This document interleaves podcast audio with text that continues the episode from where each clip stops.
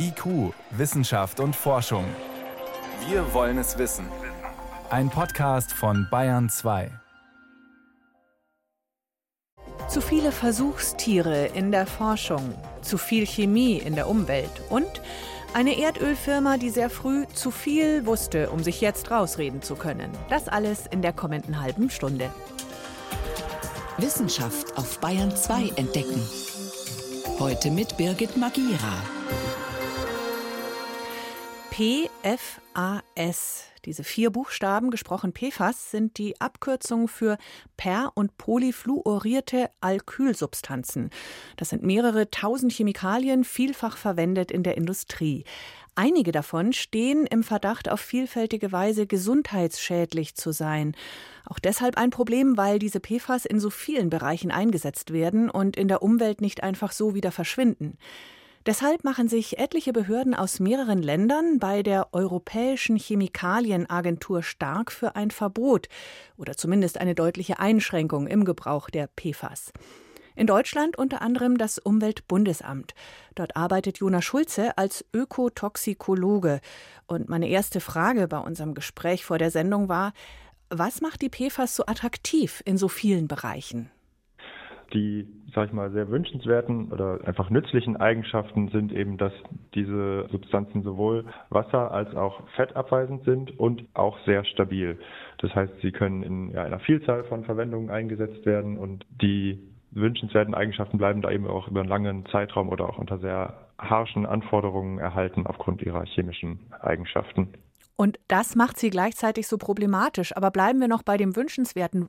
PFAS finden sich unter anderem auf beschichteten Pfannen oder auch bei Outdoorjacken werden die mitverarbeitet, einfach um wasserabweisend zu sein. Wo gibt es noch Beispiele, wo die überall drin sind? Ich glaube, die Liste ist lang, oder? Ja, genau. Weitere Beispiele sind so Papier- und Lebensmittelverpackungen. Da werden sie eben auch aufgrund ihrer wasser- und fettabweisenden Eigenschaften eingesetzt, also zum Beispiel in so Takeaway-Verpackungen für den Hamburger oder die Pizza oder den To-Go-Pappbecher oder auch für die Klebeetiketten auf diesen Produkten.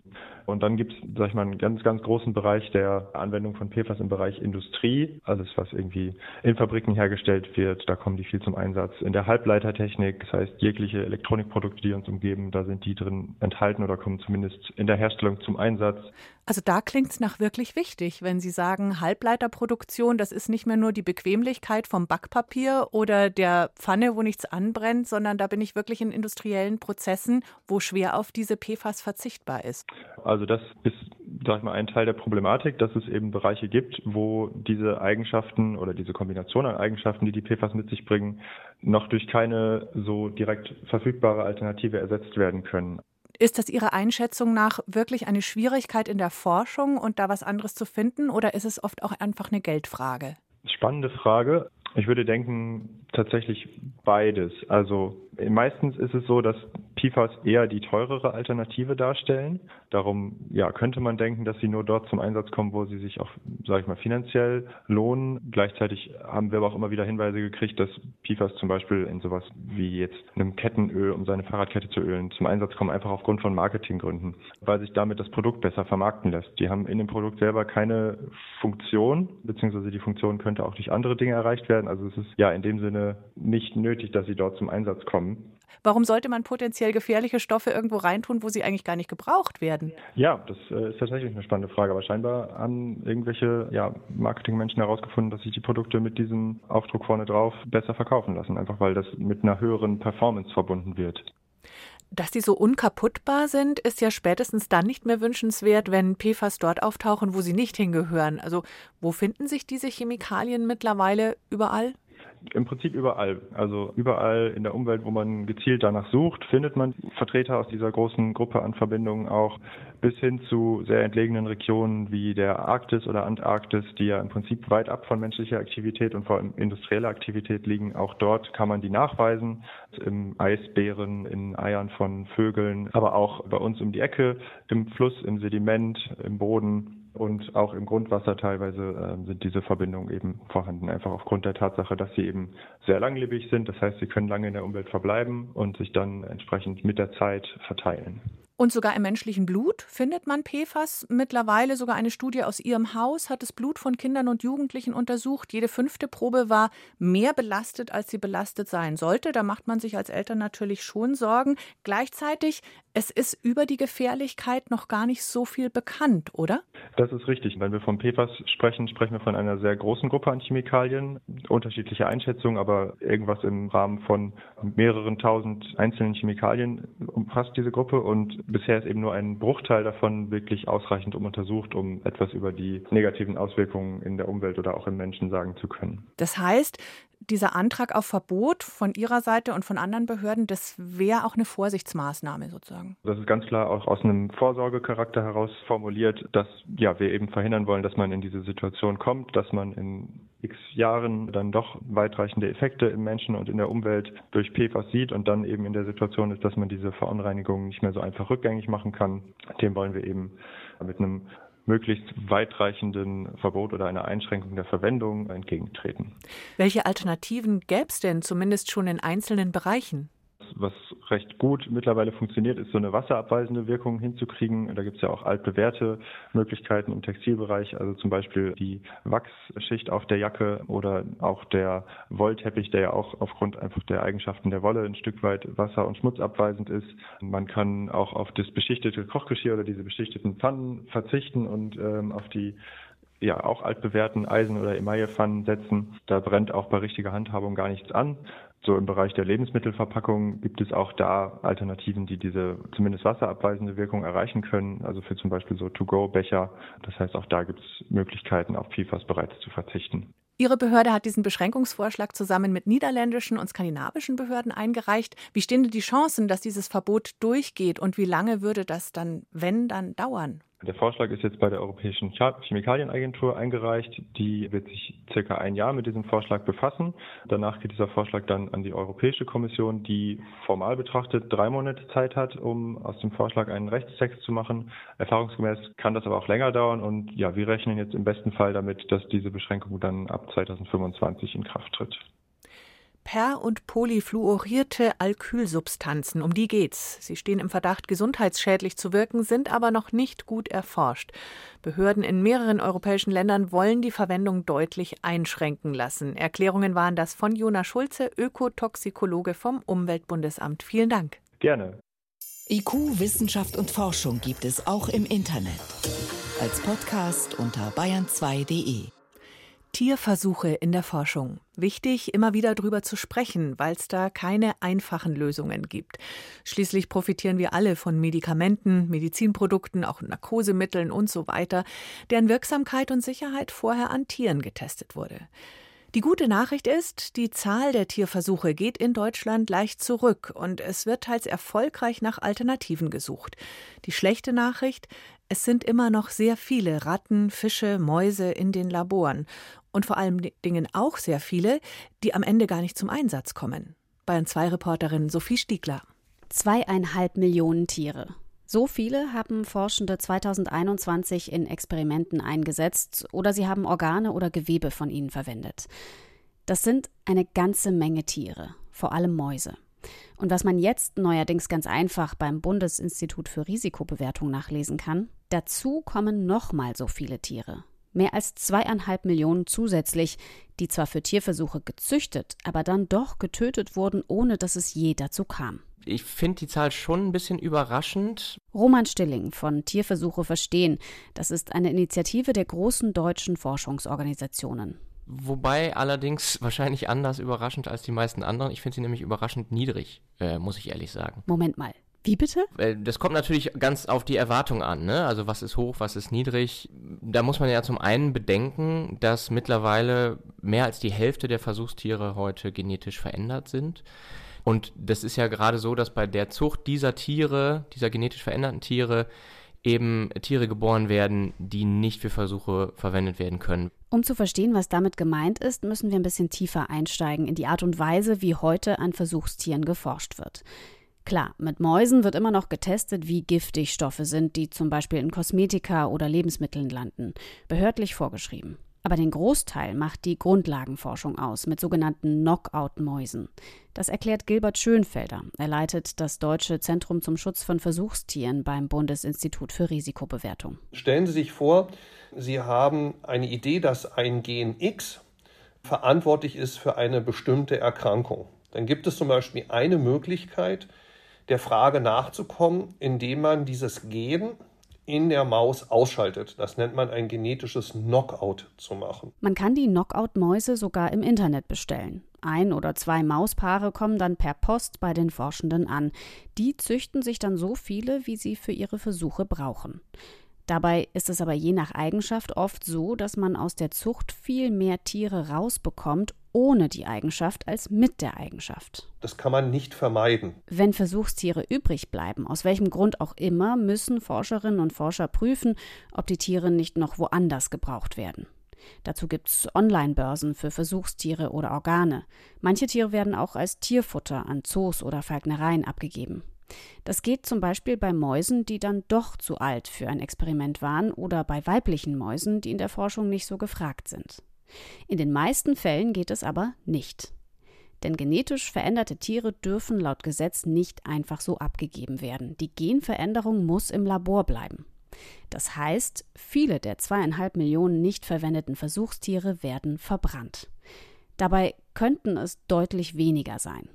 Mit der Genschere CRISPR-Cas kann man die Mäuse zielgenauer genetisch verändern und damit die Zucht um ein paar Schritte abkürzen.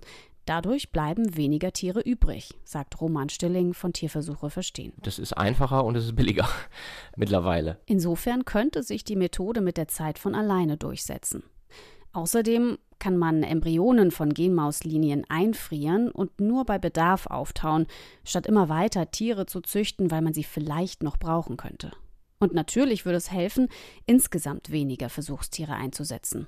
Besonders gut ginge das bei gesetzlich vorgeschriebenen Chemikalientests, erklärt Stilling. Weil das hochstandardisierte Versuche sind, wo sie im Prinzip immer dieselbe Frage beantworten müssen, nur halt jeweils für eine andere Substanz. Solche Standardversuche kann man dann durch Zellkulturen ersetzen, was zum Teil schon passiert, zum Beispiel um zu prüfen, ob Stoffe die Haut verätzen. Ich würde schon sagen, dass das sehr lange dauert und ein sehr aufwendiger bürokratischer Prozess ist.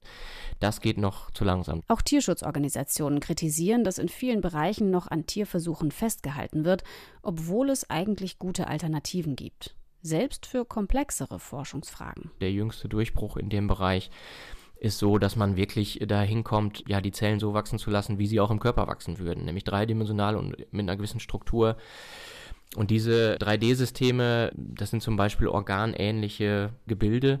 Und das kann man für fast jedes Organ mittlerweile machen. Nicht für alle, aber für immer mehr. Doch auch sogenannte Organoide helfen dann nicht mehr, wenn man zum Beispiel wissen will, wie das gesamte Immunsystem auf einen Stoff reagiert oder ob eine Substanz die Hormone verrückt spielen lässt, sagt Stilling. Da haben wir wirklich noch nicht so viele Informationen, dass wir das alles genau nachbilden können. Und wir wissen teilweise gar nicht, wie diese Systeme funktionieren.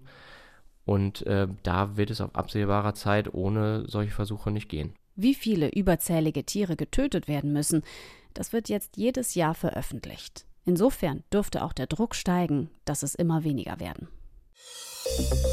Bayern 2. Wissenschaft schnell erzählt. Das macht heute Sebastian Kirschner und es geht los mit Lasern, die vor Blitzen schützen sollen. Wie hat man das rausgefunden? Ja, die Forscher haben Blitze mit Hilfe eines Lasers in eine bestimmte Richtung leiten können, zu einem Blitzableiter hin. Die Idee Laser als Blitzschutz ist eigentlich nicht neu, die gibt es schon seit den 1970er Jahren. Und dabei heizt ein Laser die Luft um ihn herum so stark auf, dass ein Kanal mit sehr geringer Luftdichte entsteht, der den Blitz leiten kann. Bisher ist das Ganze aber nur im Labor gelungen, nie im Freien. Aber jetzt schon im Freien? Das heißt, die haben irgendwas besser gemacht? Ja, vermutlich war der Laser bisher einfach nicht stark genug. Jetzt hat man nämlich ah. einfach einen deutlich stärkeren verwendet. Okay. Für die Studie waren die Forscher am Berg Sentis in der Schweiz. Da gibt es einen Sendeturm, der wird 100 Mal im Jahr vom Blitz getroffen. Also gute Voraussetzungen wow. für so eine ja. Untersuchung. Und innerhalb von sechs Stunden ist es da viermal gelungen, den Blitz um den Laserstrahl herumzuleiten. Super, großen Applaus. Aber nützt es auch was? Na, Im Prinzip geht es dabei um eine Verbesserung eines klassischen Blitzableiters, also mhm. ein elektrisch leitender Metallstab, der den Blitz in den Boden ableitet. Nur der ist halt fest an Ort und Stelle und der Laser wäre beweglich. Und wenn es mhm. mal funktioniert, könnte man damit zum Beispiel Kraftwerke, Flughäfen, ähm, Startrampen für Raketen oder dergleichen besser vor Blitzen schützen. Aber das ist im Moment noch Zukunftsmusik. Als nächstes geht es um den Ölkonzern ExxonMobil und dessen Klimalobbyismus. Mhm. Wir wissen, der Ölkonzern hat über Jahrzehnte gezielt abgestritten, dass und wie sehr er zum Klimawandel beiträgt. 2019 musste sich der Konzern für diese PR-Strategie schon vor Gericht verantworten, wurde am Ende aber aus Mangel an Beweisen freigesprochen. Hm. Und jetzt haben Klimaforscher, unter anderem der bekannte Stefan Rahmsdorf aus Potsdam, Unterlagen ausgewertet, die zeigen, dass Exxon schon in den 1970er Jahren ein umfangreiches eigenes Klimaforschungsprogramm hatte. Ich muss kurz atmen, weil das ist schon brisant. Ja, die Unterlagen zeigen nämlich zum einen, dass der Konzern eben doch Bescheid wusste über drastische Folgen seiner Industrie und sie gezielt verschleiert oder ganz abgestritten hat. Und diese Auswertung zeigt daneben, wie gut ExxonMobil Bescheid wusste. Die mhm. wussten unter anderem 1977 schon, dass fossile Brennstoffe für eine Warmzeit sorgen würden, wie wir sie bisher nie in der Menschheitsgeschichte hatten. Die sagten genau. Details, ne, hatten die. Absolut. Sie sagten genau voraus, wann die Erwärmung in den Messdaten erkennbar sein würde. Äh, die Forschungsabteilung wusste, wie viel CO2 wir höchstens ausstoßen dürfen, um die Erwärmung auf zwei Grad zu begrenzen. Alles, was wir mittlerweile schon durch die Realität bestätigt sehen. Und sogar die Prognosen decken sich noch mit dem, was heutige Forscher sagen. Ja, schon gut, dass es jetzt rauskommt, aber es bringt irgendwie auch nichts mehr, oder? Richtig, für unmittelbar für den Klimawandel erstmal nichts. Aber es laufen natürlich weiterhin juristische und politische Ermittlungen gegen den Konzern und dafür ist es immer noch enorm wichtig. Hm. Zum Schluss geht es um Familienverhältnisse im bronzezeitlichen Griechenland. Wir reden da über die Zeit vor etwa 4000 Jahren, so die Zeit der Minoer und Mykener. Und Archäologen und Genetiker haben jetzt herausgefunden, wen die damaligen Leute so geheiratet haben. Minoa, Mykena, die waren auf Kreta, oder? Griechenland, so, ja? Wen Minoa, Kreta, Mykena, ja, Festlandgriechen, okay. so vor und? 4000 Jahren. Wer genau. hat da mit wem angebandelt? die Forscher haben vor über 100 Genome dieser bronzezeitlichen Menschen aus der Ägäis untersucht und festgestellt, damals war es offenbar üblich, einen Cousin ersten Grades zu heiraten, hm. quasi aus der Nachbarschaft. Das Ganze kennt man sonst nirgendwo aus der Antike. In Europa beispielsweise war es damals üblich, dass Frauen eher über weite Distanzen geheiratet haben. Gibt es eine Idee, warum dieser Unterschied Europa und Griechenland sonst? Na, vielleicht war es ein Weg, um zu verhindern, dass geerbtes Ackerland immer weiter aufgeteilt wird. Gibt nur wenig Ackerland in Griechenland und Oliven und Wein brauchen mhm. erst mal einige Jahre, bis man sie ernten kann. Okay. Aber tatsächlich kann man nur spekulieren. Laser als Blitzableiter, ein Ölkonzern als eiskalter Lügner und der Cousin als Bräutigam. Vielen Dank, Sebastian Kirschner, für die Kurzmeldungen aus der Wissenschaft.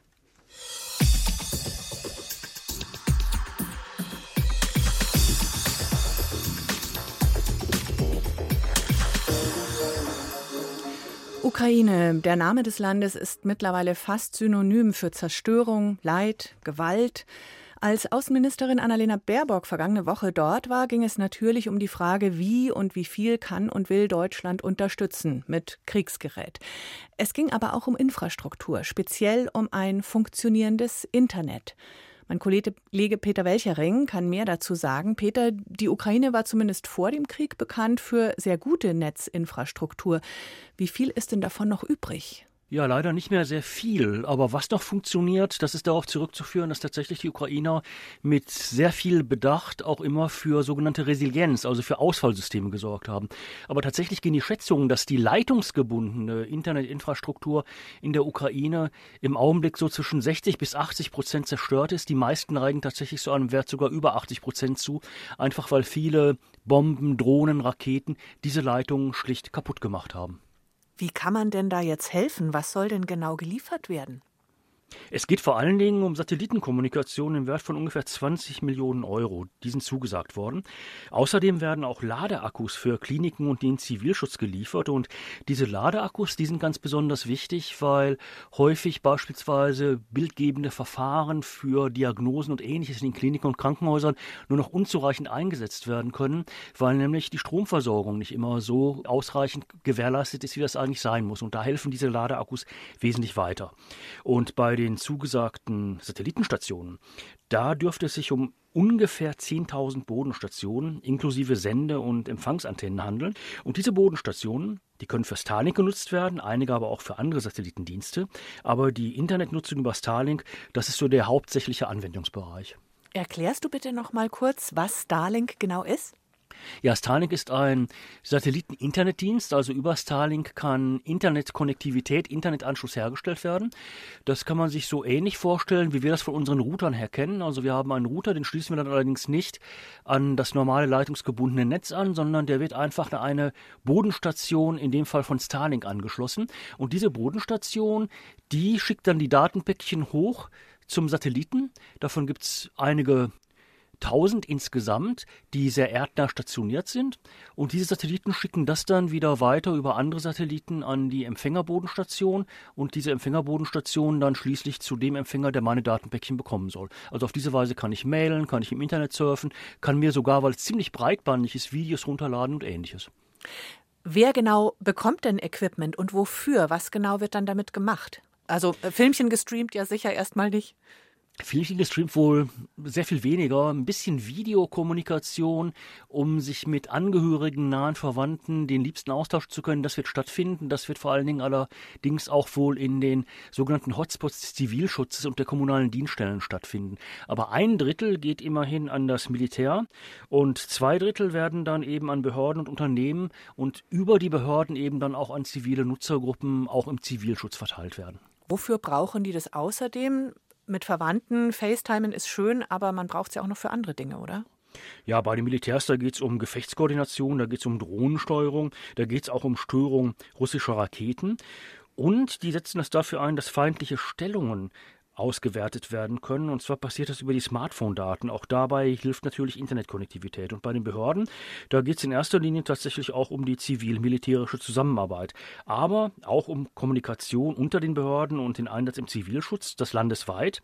Und die Unternehmen, die wollen vor allen Dingen damit ihre Produktion steuern und mit ihren auswärtigen Partnern, also Lieferanten und Kunden kommunizieren.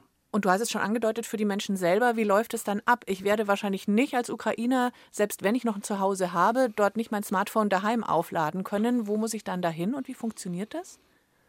Ja, dafür haben der Zivilschutz, aber auch sehr, sehr viele kommunale Dienststellen sogenannte Hotspots eingerichtet für die Bevölkerung. Das sind teilweise Zelte, die aufgebaut wurden mit Internetkonnektivität und Stromanschluss. Teilweise befindet sich das in kommunalen Dienststellen, also in noch verbliebenen Häusern.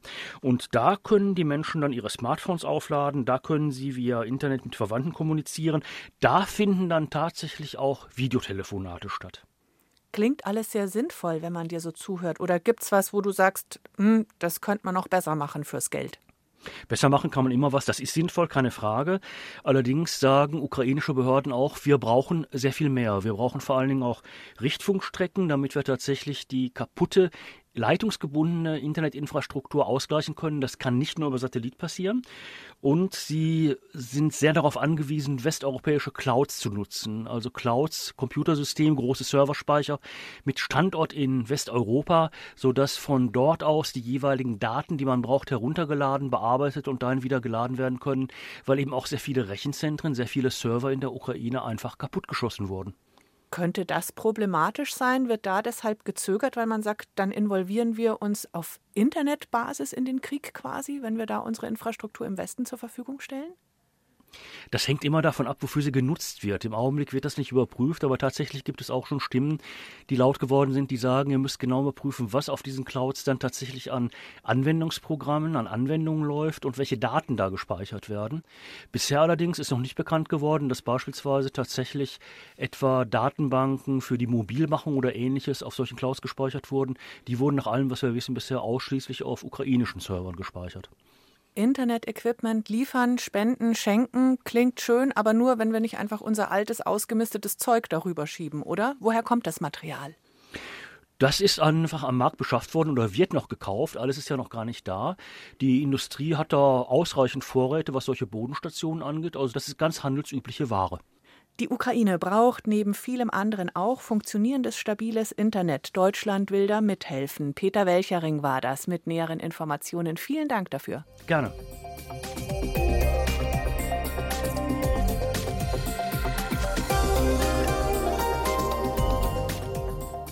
Das war's schon wieder mit IQ Wissenschaft und Forschung. Am Mikrofon war heute Birgit Magira.